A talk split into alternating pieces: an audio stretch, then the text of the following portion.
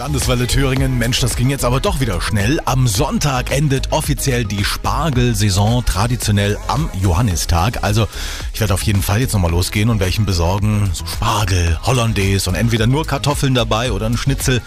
Ach, das ist schon was Feines. Jan-Niklas Imholze vom Spargelhof in Kurzleben. Wenn ich jetzt kurz vor Schluss nochmal zugreife, kann ich mir den Spargel eigentlich auch haltbar machen?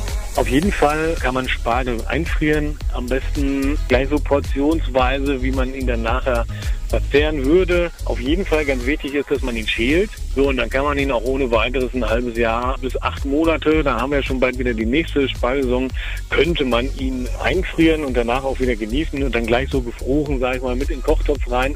Hm, und ich habe es ja schon gesagt, ich mag die Spargel-Klassiker.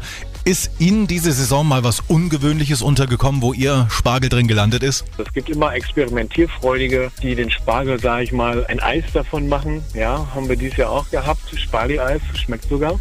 Schmeckt sogar sehr gut, muss man sagen. Es gibt Spargelbratwurst, also Spargel finden wir eigentlich überall. Also da ist die, die Kreativität der Leute keine Grenze. Ich habe definitiv noch einiges zu probieren. Die Spargelsaison bei uns in Thüringen befindet sich im Endspurt.